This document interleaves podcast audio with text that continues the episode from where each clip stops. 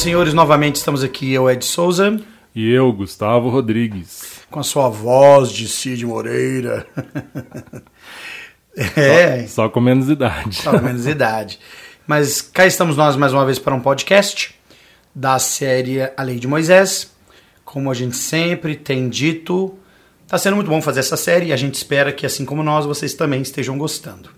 É, bom, a gente está nessa época do ano, que é a época da Páscoa, então nada mais justo do que encaixar nessa, nessa, nesse período é, o que, que a lei de Moisés fala dessa, dessa festividade e de tantas outras que também são prescritas na lei de Moisés e algumas outras que vieram depois, que estão no calendário judaico atual. Então, caros ouvintes e Gustavo, vamos começar falando sobre talvez a, uma das principais delas, né? Se não a principal, que é a Páscoa. Gente, não tem nada a ver com o coelhinho da Páscoa, viu? Não tem nada a ver com esse ovinho de chocolate que vocês ficaram aí deliciando antes de ouvir este episódio, ou talvez até escolher o momento do episódio para poder se deliciar, não tem nada a ver com isso. Apesar de serem símbolos interessantes da gente evocar também, né? O ovo, o, o coelho. Mas a gente está falando realmente da verdadeira Páscoa, que no, no hebraico ou na linguagem proto-sinaica, por assim dizer, dizia-se Peshach. Né? E o que, que é a Páscoa? É a passagem do anjo da morte livrando o povo de Israel das garras ali dos hebreus, né, através ali da morte dos, dos primogênitos, tanto dos homens, né, das famílias humanas, como também dos animais. E é o que coroa essa libertação do povo de Israel. Basicamente, eles tinham que imolar um cordeiro de um ano, usar o sangue dele para é, ungir os umbrais das portas com uma erva específica. Qual que era essa erva, Gustavo? As erva, ervas amargosas. As ervas amargosas. Que hoje em é dia... o açafrão, não era não? É, hoje em dia os judeus usam, tá vendo, a alface romana. Uhum. Parece que era mais amarga assim, dos alfaces. Mas o senhor não especificou em Êxodo, Êxodo 12, não. Ele só é uma fala erva amarga, né? que eram ervas amargosas. O É, negócio tinha que amargar. Isso, inclusive isso foi incorporado na ceia do Pachak também, né? É. Da Páscoa, tá lá as ervas amargosas. E aí, esse cordeiro serviria para a janta daquela família. E eles deveriam comer o cordeiro todo, não poderia deixar nenhum pedaço sobrar. Então, podia chamar até alguém para fazer parte da, daquele momento, né? Tarefa difícil, hein? É verdade. Comer um cordeiro inteiro. É, imagina só, hein? Mas naquela época as famílias eram relativamente numerosas, né? E você podia também, por exemplo, o pai, a mãe e seus filhos, às vezes eles já eram mais idosos e os filhos já tiveram, tivessem famílias, chamavam-se mais pessoas, né? É, eu adoro cordeiro, então pra mim ia ser tranquilo. Pois é, nós já estamos pensando aí no nosso cordeiro pascal, Gustavo. Calma, calma, calma. Bom, eh, junto com esse cordeiro comia-se também os pães ázimos, que acabou se tornando também uma festa à parte, né, dentro dessas festividades, e ervas amargosas. Tudo isso para lembrar desse momento. O cordeiro para lembrar do sacrifício do, do Salvador por eles, que é o grande libertador. Os pães ázimos, porque eles representam essa pressa em sair do Egito, porque eles não eram pão, pães levedados, né? O levido leva tempo para poder agir. E as ervas amargosas para eles lembrarem dos anos amargos que eles viveram no Egito. Agora é interessante a gente notar alguns detalhes sobre a Páscoa e como que ela foi incorporada no calendário cristão, é, judaico-cristão, né, por assim dizer. Porque, sem dúvida alguma, essa é, é a festa talvez mais esperada do, do, do ano do calendário deles. Né? Acontece entre os meses de março e abril, que coincide também com a nossa com a nossa Páscoa. Né? A gente mais ou menos segue essa mesma, essas mesmas datas aí. É, e, e- e é interessante, Gustavo, que a Páscoa era uma das festividades que era obrigatório para os homens, no caso, na, já na época de Cristo, irem a Jerusalém. Eram obrigados a ir. É, inclusive lá em Êxodo 12 fala que aquele que não comemorar, não celebrar a Páscoa deveria ser cortado do povo. Que é, né, a gente pode falar, uma excomunhão. Sim. excomungado do povo ali de Israel. É interessante isso, hein? Esse detalhe aí foi interessante você trazer para nós, é. porque passou batido para mim. Lá em Êxodo 23, de 14 a 19, também em Atos 2, de 1 a 11, essas eram é, essa festa e, e as, dos pães asmos, dia de Pentecostes, eram obrigatórias para os homens. Eles tinham que participar, tinham que celebrar. Né? É, então a Páscoa veio para nós como herança do calendário judaico. Isso aí a gente está falando do Conselho de Nicéia, em 325 da Era Comum. Já né, é, todo aquele, aquele estratagema, todo aquele momento em que se é, decidiu o que, que entraria nesse novo calendário, nessa nova liturgia que seria ali pregoado daquele momento em diante como cristianismo, né? de forma oficial pelo Império Romano. Né? No caso aqui a gente está falando sobre Constantino. Né? Mas há diferenças, Gustavo, entre a Páscoa celebrada pelos povos hebraicos, hebreus, né? antes de Cristo e depois para os judeus da época de Cristo, tinha diferença a celebração da Páscoa para esses dois, esses dois momentos da história? É uma coisa que eu, que eu vi é que dessa primeira Páscoa que o Senhor decretou lá, quando o povo de Israel estava prestes a, a sair do Egito, e a tradição judaica que a gente tem agora, foram acrescentadas algumas coisas. Né? Existe um ritual que ele é mais, mais extenso. Né? E, e, por exemplo, hoje se usa, é, além das ervas amargosas, eles preparam uma, uma espécie de uma mistura, né? pode ser amassada, batida, de maçã com nozes, que serve para lembrar a argamassa que os escravos usaram lá no Egito. Eles também acrescentam é, água com sal para lembrar as lágrimas dos, dos escravos lá no Egito. É, e hoje os judeus eles também usam ovo também para lembrar a questão do cordeiro pascal no lugar, um ovo e às vezes é um pedaço de, de ave, de frango. Né, Mas então hoje, por exemplo, eles não colocam mais o cordeiro Pode usar pode o cordeiro, mas quem não tiver ou não quiser usar, substitui pelo ovo esse pedaço de, de, de frango, de ave. Agora, o mais interessante é, é, também a questão do vinho, né? Êxodo 12 não fala exatamente do vinho, mas a gente, quando vai lá no cenáculo, lá na última ceia, a gente vê que Jesus usou a taça de vinho né, ao instituir ali os emblemas do sacramento.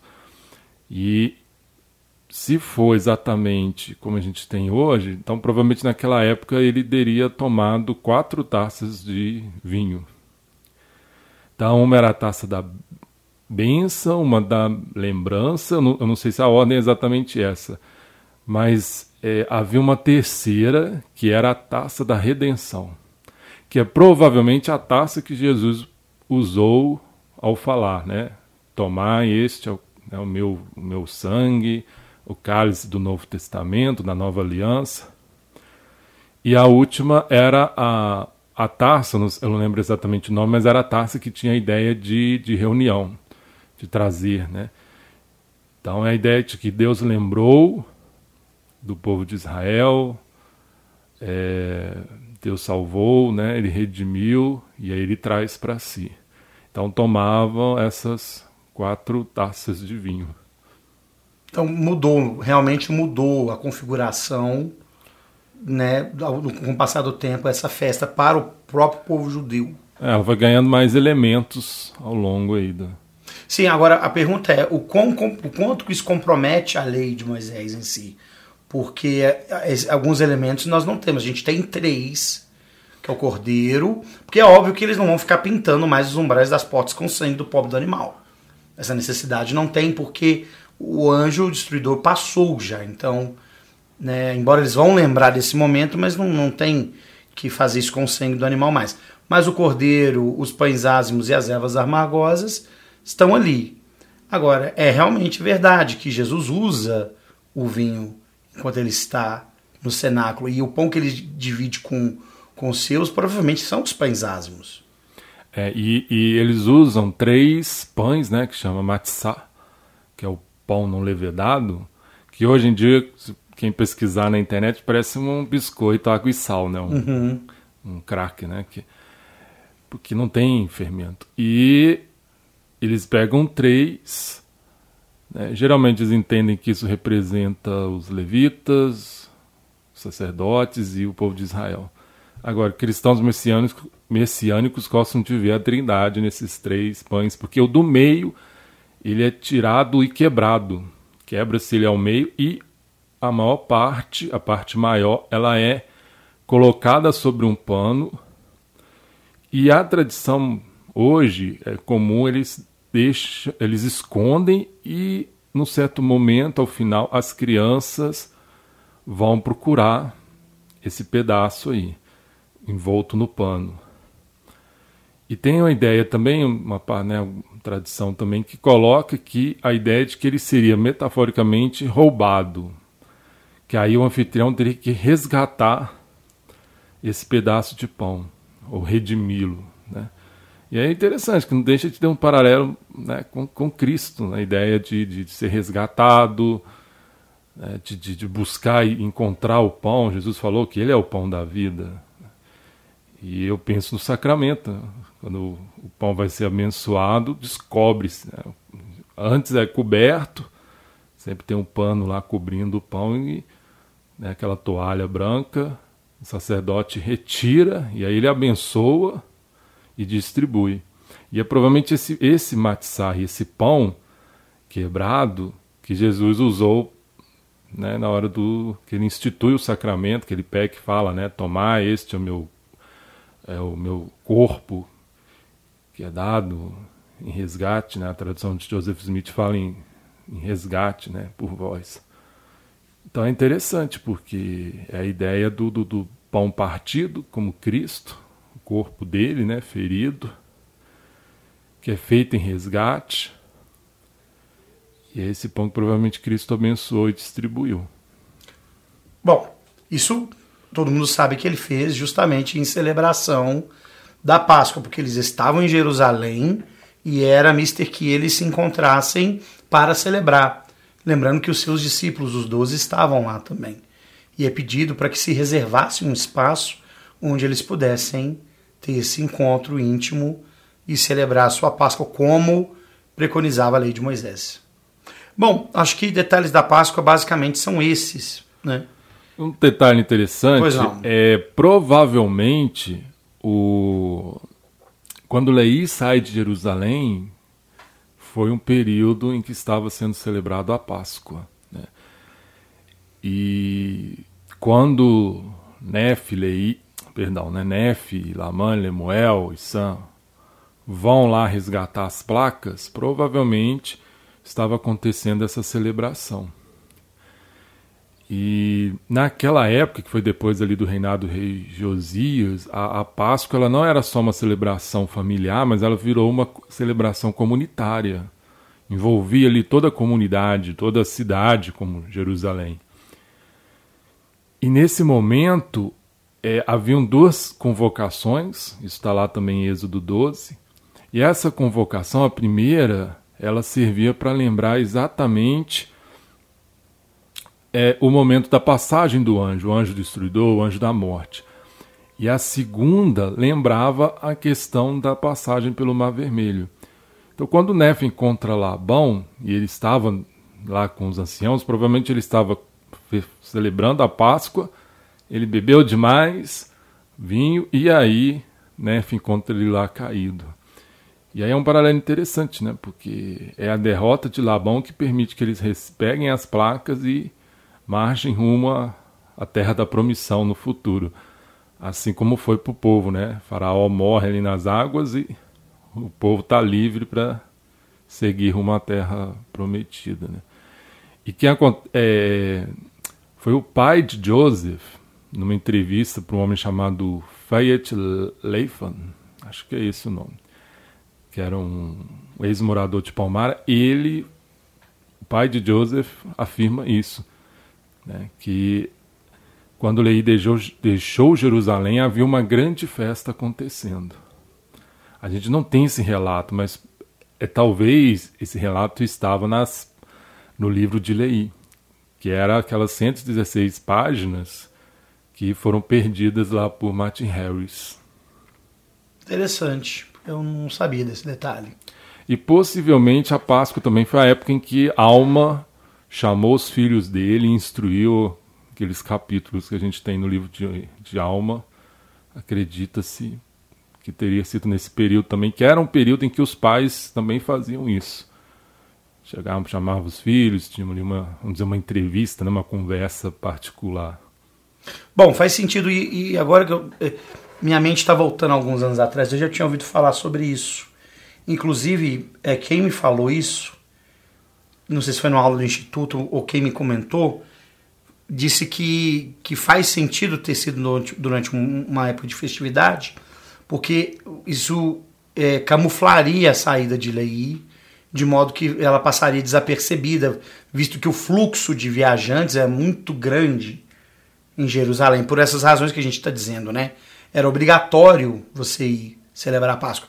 E a gente é, é, tem que saber também de uma coisa que é bem, bem interessante, é que, e aí nós vamos falar melhor sobre isso quando a gente falar sobre a circuncisão, mas outras pessoas também podiam celebrar a Páscoa.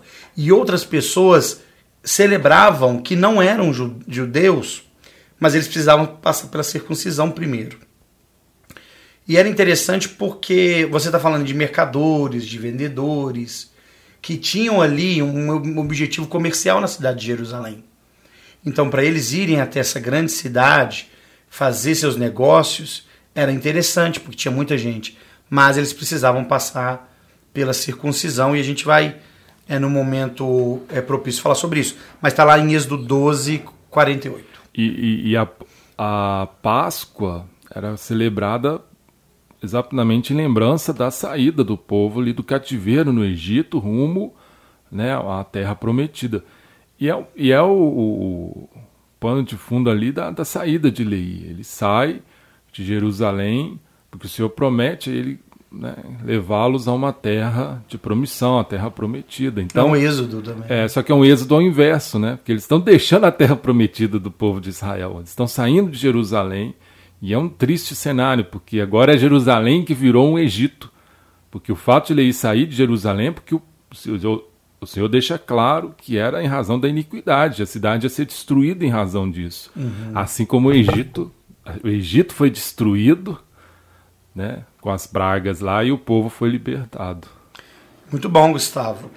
Bom, pessoal, é, é, essa festa do, dos pães asmos durava Perdão, a festa da Páscoa durava sete dias. Né? E a festa dos pães ázimos é, vinha logo é, em seguida, né? praticamente concomitante com a festa da Páscoa, né? que representava essa saída apressada do Egito. Então também era uma festa dentro da festa, a festa dos pães ázimos. É, logo depois da Páscoa, nós temos 50 dias depois é, a festa de Pentecostes. Não é isso? E ela era realizada 50 dias após a Páscoa. Ou sete semanas. Ou sete semanas. Né? Tanto que a palavra Pentecostes significa. É de cinco, né? É. Quinquégimo. Quinquégimo. Quin, ó, palavra difícil. Quinquagésimo? Quinquagésimo. Isso, isso, isso. E, e era uma festa para celebrar a colheita. Aí você tinha falado que era colheita de outono. E é, realmente é que precede o inverno mesmo. É, na, as três grandes festas, festas, elas estão relacionadas às três colheitas: primavera, verão e outono. Uhum. Né, então seria o que? A Páscoa ali no, na primavera, é. depois viria o verão. Isso, a dos outono. tabernáculos no período outono. Ah, ok. Ok. Beleza. É, isso está lá em números 28, 26 e 31. Então era uma festa, era um momento de celebração realmente da colheita. E, e, era comum nas festas, a gente tem que sempre ter em mente isso. As ofertas, elas acontecem ainda assim. Então se ofertava é, o cordeiro, né, ou outros tipos de oferta queimada ao Senhor em seu santuário fosse no tabernáculo ou nos templos que se sucederam. Ok? E, e também ela tinha uma, um significado, além de lembrar da saída também do povo lá do Egito, foi, era, ela lembra o período, porque ela acontece mais ou menos no mesmo período após a celebração da Páscoa, do período em que o povo chega no Sinai. Uhum. E aí o Senhor chama Moisés, Moisés vai lá, né, o Senhor fala com ele, o povo ouve, né? Ali o Senhor tem os trovões, fogo, relâmpago, é, e Moisés recebe a lei. Então celebra esse momento em que Moisés recebe a lei no Sinai. O Senhor queria que o povo todo né, entrasse na presença dele, mas o povo tem medo, fica apavorado. Depois o povo também né, é, chuta o balde lá, faz, adora lá o bezerro de ouro. Mas é em lembrança também desse, desse momento aí. Entendi. Bom, e é, acontece essa festa de Pentecostes, a gente tem relatos dela sendo celebrada lá no Novo Testamento, foi quando é, desceu o Espírito Santo e também a investidura dos apóstolos é, de um modo geral, né, Pedro Tiago João recebendo, curiosamente, um tempo, um tempo antes, na festa, durante a festa dos tabernáculos, né, lá em Mateus 17, que nós temos esse relato. Né? E é uma grande colheita ali, né? não é. de frutos, mas uma colheita de almas, porque Pedro batiza 3 mil Hum, por aí. Mil, seis mil, milhares, né? Batiza várias pessoas ali que ouvem a pregação dele. E cada um ouve na sua voz, né? Um dom de língua sendo manifestado aí. E na dedicação do tempo de Curtin, a gente tem o que é chamado de um Pentecostes moderno, porque é, as pessoas testemunharam várias manifestações especiais de dons de língua, é, visões de anjos, as pessoas na redondeza viram uma coluna de fogo que descia do céu até o templo. Então foi um período assim riquíssimo de experiências espirituais durante a dedicação do templo de Kirtland, além ali, né, do próprio Salvador que se manifestou, Elias, Moisés. Tá legal. É, a próxima festa importantíssima no calendário é, judeu é a festa das trombetas. Era um feriado religioso anual e era um dia de descanso esse dia. Está lá em Levíticos 23 a 24 e 32 e Números 29 de 1 a 46. O que, que era exatamente essa festa das trombetas, Gustavo? Tocavam as trombetas, evidentemente. Os chofares, né? E qual era o objetivo dessa festa em específico? Essa, uh, as trombetas eram tocadas também para convocar o povo, né? Muito interessante. E além disso, essa festa lembrava a Israel, né, que passou 40 anos ali no deserto. Era feita durante o período da colheita, era a colheita tardia, né, era a última colheita, ali no período do, do outono. E é, também era uma convocação para o povo se preparar, era um período de arrependimento, porque ela era sucedida pelo dia da expiação, que era assim o dia mais importante, o dia mais santo que deveria ser para Israel. Ela antecedia. É, é, perdão, falei errado, né? Okay. Ela antecedia. Ela era sucedida pelo dia da, da expiação. Ah, sim, ok. Muito bem. Uh, então, uh, uh, tocava-se os chofares, convocava-se o povo e eles eram ali congregados em locais específicos, né? E aí então vinha o dia da expiação, que é o Yom Kippur. Nós já podemos falar do dia da expiação? Podemos. podemos. Só uma coisa que eu acho bem interessante é lembrar que foi num dia desse, no dia que os judeus comemoravam a festa das trombetas, também chamada de Rosh Hashanah, que o anjo Moroni entregou as placas para Joseph Smith. Tem a data aqui, foi 22 de setembro de 1827. Uau! Quem quiser pesquisar vai ver que nesse dia foi, os judeus comemoraram essa festividade.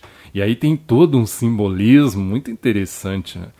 porque está relacionado com a questão das trombetas, tanto que Moroni é conhecido, Moroni né, aquele símbolo do Moroni em cima, a estátua, em cima do templo, com a trombeta lá.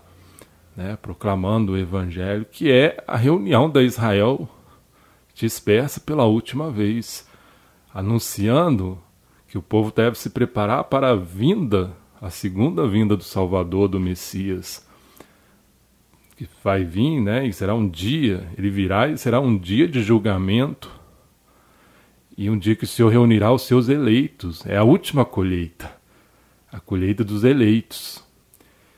E aí é interessante a gente pensar como nós estamos no meio disso tudo. Né?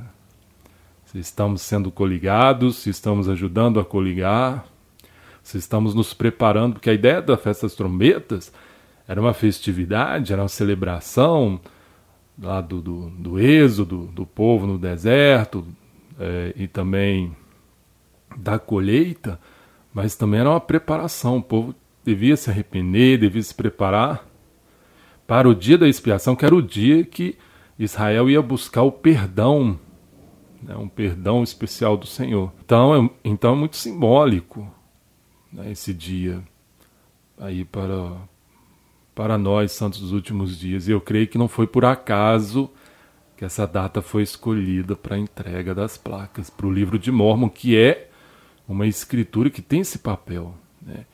de servir como instrumento para a coligação de Israel e nos ajudar né, para sermos preparados para a segunda vinda. Aqui, é, é a festa das trombetas, que é o Yom Teruah, é, acontece em dois dias, é, setembro, outubro, e a, o primeiro desses dias é o que marca o início do ano civil para os hebreus, é o começo do ano deles. Então seria ali o ano novo, né? É o ano novo. É o ano novo deles ali. Muito interessante. Então, vamos lá, vamos para o Yom Kippur, que é o que vem depois, né? Que é acontecido é, logo em seguida, o Yom Kippur. Esse, como o Gustavo falou, acontecia no décimo dia do mês de Tiri, que é, é o mês de, de setembro, né? E, como o Gustavo disse, era o momento da redenção e era um momento muito aguardado. Então, todas as festas, evidentemente, elas têm um peso religioso para o povo de Israel. Todas as festas. Mas essa não era bem uma festa. Era um, uma ocasião muito sagrada para o povo judeu. Porque era nesse dia que, como o Gustavo falou, eles, eles ofertavam e o, o sumo sacerdote adentrava o, o Santo dos Santos levando o sangue desse, desse é, animal que foi sacrificado e aspergia ali no propiciatório. Né? Era a única vez que o, o sumo sacerdote podia entrar no Santo dos Santos, passar pelo véu e entrar no Santo dos Santos. É muito bacana isso, né? E é, talvez o Israel antiga não tivesse percebido a natureza sagrada desse evento e como que ela tem a ver com, na verdade, todas as festas deles, né? Porque é quase como se fosse uma, uma coroação de todas essas festas, porque se a gente for olhar, todas elas têm o sacrifício envolvido. E todas elas acontecem quase que consecutivamente uma outra. Ela tem um caráter, elas têm um caráter progressivo. Progressivo. Né? E é interessante que a gente né, nós falamos da festa do, do, dos tabernáculos. Não, falamos da, da, festa das trombetas. É, nós vamos falar dos tabernáculos em seguida. É, ela é depois do dia da expiação. A, antes do dia da expiação, a festa das trombetas, era uma convocação para o povo se arrepender em preparação para esse dia da expiação. E era nesse dia que o sumo sacerdote entrava no Santo dos Santos, diante da arca.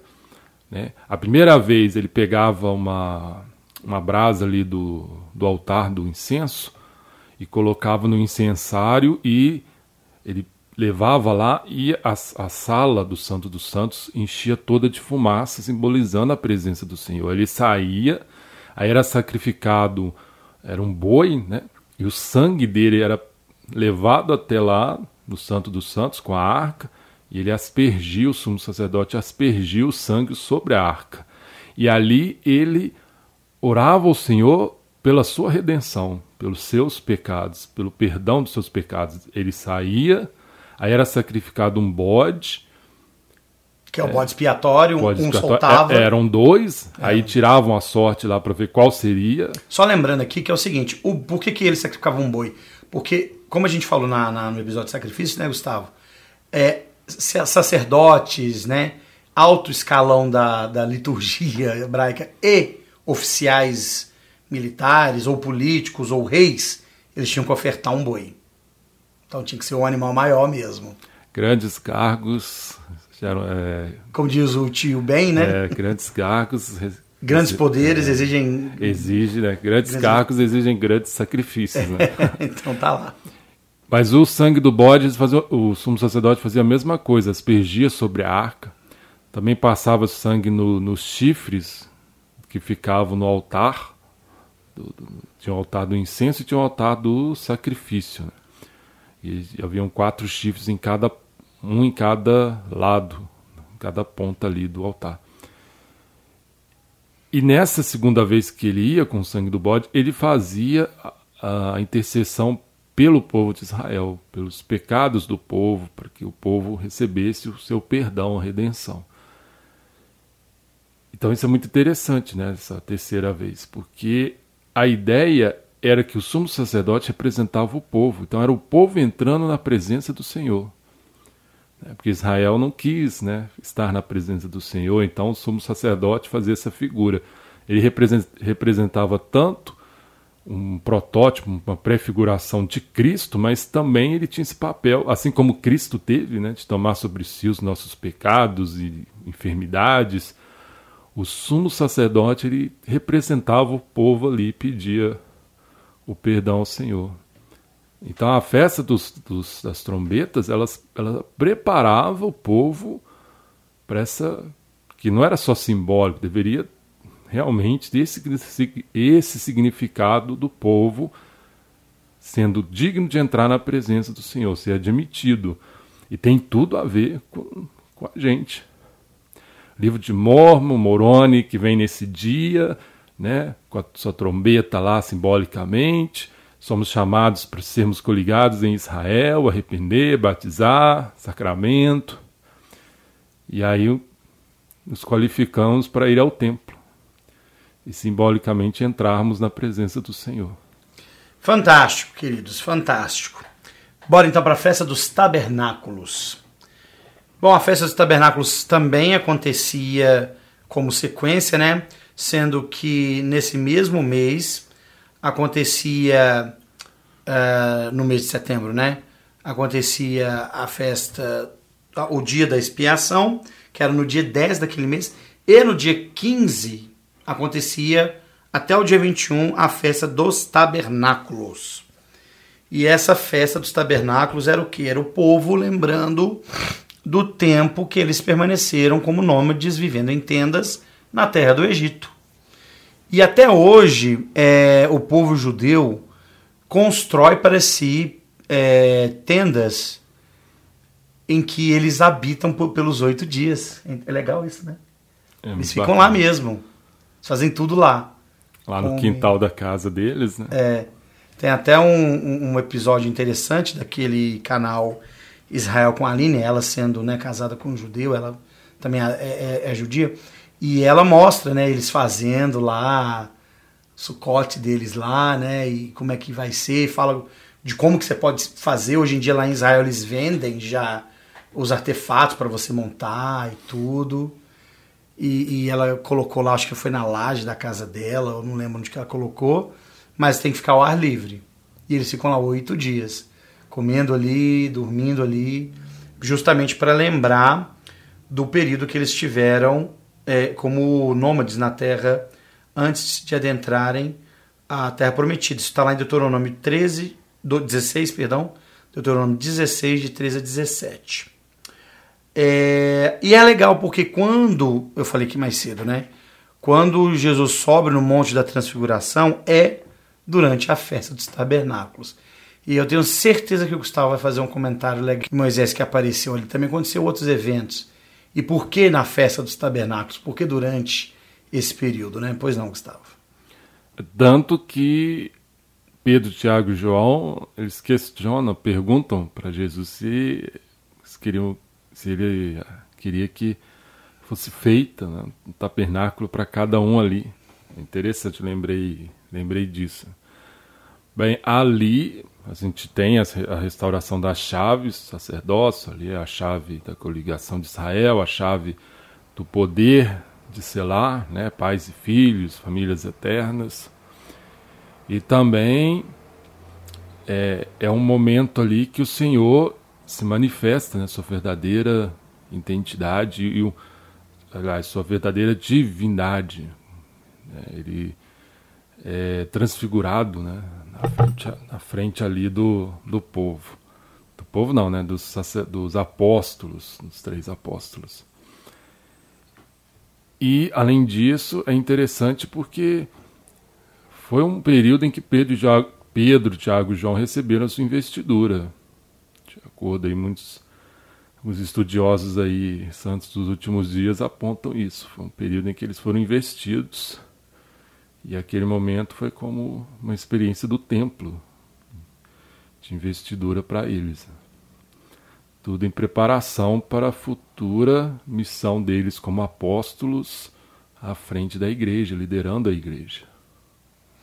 Agora, é interessante apontar para o fato de ter sido na festa dos tabernáculos, porque, como você falou agora no final, tem toda uma temática templária né? conferência de chaves, investidura.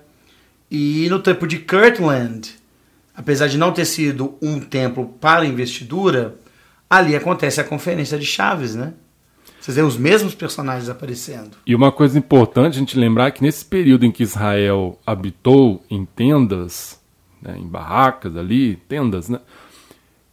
No deserto, eles armavam suas tendas ao redor do templo. O templo ficava no meio, uhum. né? E as tribos ali, três em cada, cada direção, armavam suas tendas. Tanto que a ideia ali do, do templo, do batistério, quando a gente tem os, os bois, os doze bois, são três em cada direção. direção. Lembrando como era formado o acampamento de Israel.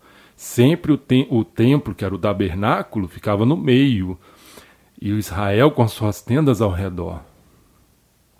Então, mais uma coisa que remete à questão do templo, porque não era só o povo vivendo na, na, nas suas tendas. O Senhor tinha sua tenda também, porque o tabernáculo, o tabernáculo, o nome é isso, é tenda. Então, era, um, era uma tenda que servia como um templo, que era podia ser desmontada e levada. Isso era o tabernáculo. Então, a ideia é que também Deus habita com o povo. E é muito bonito, né? Essa ideia. Não só lembrar que o povo viveu em tendas, mas a ideia de que o próprio Deus habitou, porque o templo é a casa do Senhor. É, e, e, nós vamos falar sobre o tabernáculo num episódio especial, tá, gente? Aguardem, que como ele está junto da lei de Moisés, nós vamos falar sobre ele. E, obviamente, vocês já devem ter percebido isso aí, o rei Benjamim, quando convoca o povo lá no templo, era a festa dos tabernáculos. Porque se você achava que o povo levou barraca, porque o negócio ia ser um Woodstock, pensou errado. ia ser um camping rock, pensou errado. A ideia das barracas ali, das tendas, né, quando você tem ali em Mosias 2, que cada família virou a porta da sua tenda para o templo, não foi aleatório, não foi porque tratava-se de um evento em que demoraria muito tempo, que as pessoas precisariam estar bem acomodadas. Não, era a festa dos tabernáculos. É, tanto que eles ofereceram sacrifícios, como na festa dos tabernáculos. É, é na festa dos tabernáculos era um período também em que era feita a coroação de um novo rei. E é o que ocorre ali. Quando você pega ali a partir do capítulo de Mosias, a gente vê isso. O rei Benjamim estava já com a idade avançada, ele resolveu passar o trono para o seu filho Mosias. E aí ele, ele convoca essa reunião, essa assembleia, para anunciar em que Mosias agora será o novo rei do povo, que é um contexto que faz parte da festa dos tabernáculos. Muito bacana, Gustavo. Obrigado.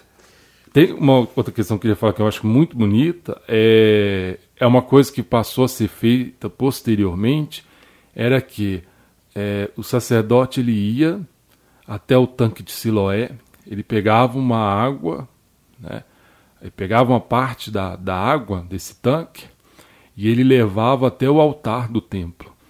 E ele dava uma volta ao redor e ele beijava essa água sobre o altar, simbolizando o desejo, né, o pedido ao Senhor é, de que as chuvas viessem. Altar do sacrifício. Isso. E aí ele fazia isso sete vezes. Só que na sétima vez ele fazia sete voltas ao redor. E foi nessa ocasião que Jesus falou: Eu sou. Aliás, eu até ler aqui que, que o Salvador falou lá em João 7,37. Ele falou assim. Perdão, não é João 7,37, não. É João. É isso mesmo, 7,37 a 38. Se alguém tem sede, venha a mim e beba. Quem crê em mim, como diz a Escritura, rios de água viva manarão de seu ventre. Porque a ideia dos judeus era o seguinte, daquela época, se a água, a água era parada, a não servia, mas a água que fluía, como o rio, por exemplo, eles chamavam de águas vivas. Então né, Jesus remete a isso, como sendo a água viva, como ele fala lá para a Samaritana em João 4. Então era um ritual de, de purificação. A ideia deles é que a água viva, ela purificava. Né? Então tinha esse sentido em relação ao templo. E também nessa festa, os sacerdotes, eles, é, o templo, na frente do templo, tinham dois, é, quatro candelabros, vamos dizer assim. Era um, vamos dizer, um poste bem grande. E na ponta lá ficavam umas, umas tigelas, uns recipientes assim, cheio de óleo, e eles acendiam essas esses candelabros, Essas vamos piras. dizer. É, é, uma pira, né? Lembra uma pira, assim. E eram quatro na frente do templo. E nesse mesmo local, Jesus fala: Eu sou a luz do mundo. Então é interessante o senhor faz essa relação. Né? E a festa dos tabernáculos, ela vai ser celebrada quando Cristo voltar. Então ela vai ser restaurada. Isso está lá em Zacarias, fala assim: acontecerá que todos os que restarem de todas as nações que vieram contra Jerusalém subirão de ano em ano para adorarem o Senhor, adorarem o Rei, o Senhor dos Exércitos, e celebrarem a festa dos tabernáculos. Zacarias 14, versículo 16. Então vamos preparar aqui, todos vão celebrar. Preparem suas barracas. Galera aí do acampamento, antigamente, né? Nossa é. época nós pegávamos acampamento que realmente tinha que armar uma barraca e o pessoal dormia dentro das barracas. E durante os quatro dias de carnaval. Bom, e depois nós temos aí duas festas, né? Que não tem tanto a ver com o calendário de acordo com a lei de Moisés, mas que estão hoje dentro do calendário judaico que é a festa da dedicação, Hanukkah, em que a restauração da adoração no templo acontece é, após uma profanação. Eu não vou lembrar direito o nome do, da pessoa, mas teve um rei que fez um sacrifício aí sobre o altar do templo e era, carne, era um porco, sendo porco um animal imundo, né? Então a, houve essa, esse momento de purificação e restauração da adoração no templo isso no ano é, 166 a.C. E tem a festa de Purim, que é, é, uma celebração que acontece até por causa de Esther, quando ela casa com o rei Assuero, né, que é o rei da Pérsia, encontra graça aos olhos dele. Isso está lá em Esther 9:32. E eu acabei esquecendo de falar aqui, Gustavo, da Assembleia Sagrada que é quando fecha-se todo esse período de festividades. Isso está lá em Levítico 23, 36, números 29, de 35 a 38. Fora essas festas, havia também um dia muito especial para os judeus, que esse era semanal, que era o Shabá. Aliás, o Shabá ele tem dois, né? Você tem o Shabá, o dia, e o ano sabático, né? Tinha um mês também. Tinha. O sétimo mês também era um, era um mês sagrado de descanso. Isso aí, então tá aí mais um complemento do Gustavo. Dia, mês e ano. O Shabá é comemorado semanalmente, não comemorado, mas guardado, né? é, das seis horas ou do entardecer da sexta até o entardecer do sábado. Ok? É, o sétimo ano servia para o descanso da terra. Então, cultivava-se a terra por seis anos e no sétimo ano dava-se um descanso para a terra para ela conseguir recuperar sua força para poder dar de novo a colheita. E o jubileu, que também é outra festa, acontecia no quinquagésimo ano, porque você tinha de sete em sete, né? Até completar 50, em que nesse momento você dava liberdade aos cativos, né? dívidas eram perdoadas, e o jubileu ainda é algo importante para os judeus, né? O jubileu ainda representa muita coisa para eles. E também seria um tipo de Shabá. O jubileu para os judeus. O jubileu para os judeus. e é isso, Gustavo. Mais algum acréscimo sobre essas festas da lei de Moisés? Não, só um último comentário que eu acho como interessante o senhor deu datas específicas para celebrações que tinham propósito de lembrar tanto do passado ali, né, o que o Senhor fez por Israel, libertando eles do cativeiro, guiando eles pelo deserto, conduzindo eles a uma terra prometida, como também lembrar das bênçãos presentes, como as colheitas. É, o Pentecostes, por exemplo, tinha a questão de oferecer né, a, as primícias ao Senhor. É, depois da Páscoa também eles ofereciam as primícias. Eles não podiam fazer, comer nada que fosse da colheita, a não ser depois da entrega dessa oferta ao Senhor. Então era, era gratidão pelas bênçãos e além de ter um simbolismo futuro, né, como a festa ali das trombetas, a própria do tabernáculo, da vinda do Senhor, Israel sendo coligada, se preparando para a segunda vinda. E ao estudarmos as Escrituras, nós podemos lembrar disso. E hoje o Senhor também nos dá momentos especiais, como o sacramento e outros, em que nós podemos lembrar das bênçãos, das nossas responsabilidades e das coisas que o Senhor já fez por nós. É, nós temos com certeza o nosso Shabá, talvez não com esse nome, mas o dia de descanso e o dia do Senhor.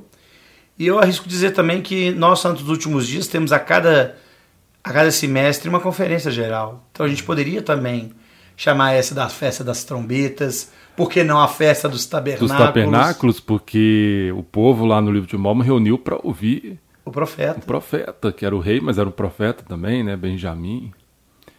E que tem um protótipo interessante, né, porque Benjamim é o filho da mão direita, simbolizando ali, né, pai e filho, rei Mosias e o, o, o Benjamim, né? Que o pai do Benjamim também era, era Mosias. É, é Mosias, Benjamim, Mosias. Isso. Muito bem, Gustavo. Senhoras e senhores, muito obrigado por sua audiência. É, vamos ter esse olhar interessante para essas festividades e vamos ver como que elas é, se aplicam a nós, principalmente seu simbolismo, seu caráter sagrado. Apesar de nós não sermos judeus, nós somos filhos de Deus e somos da casa de Israel. E nós também podemos celebrar estes momentos que o povo foi ensinado a celebrar, tendo em vista sempre Cristo, sempre olhando para o marco que é Cristo. E nesse período de Páscoa que a gente possa celebrar o grande sacrifício do Filho de Deus, que é realmente o propósito de todas essas festas, de todas essas celebrações. Porque no fundo, no fundo, nós não estamos celebrando uma tenda sendo feita, trombetas sendo tocadas, pães sendo cozidos sem levedo. Estamos celebrando o Rei dos Reis. Aquele que deu a lei, aquele que viveu e morreu por ela e aquele que ressuscitou. E dele nós damos testemunho. Que ele ressuscitou e, como Gustavo falou, um dia é, essas coisas serão restauradas de modo que nós poderemos também adorá-lo em seu templo, que serão vários templos sobre a terra, e a gente espera poder ir lá no templo da Nova Jerusalém, onde ele terá o seu trono, para poder adorá-lo pessoalmente. Então, obrigado a todos.